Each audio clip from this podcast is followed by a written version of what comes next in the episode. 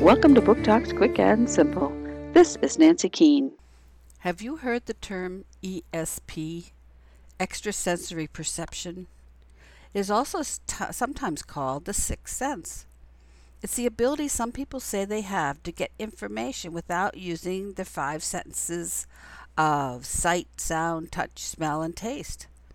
ESP can be broken down into three phenomena telepathy, clairvoyance, and precognition.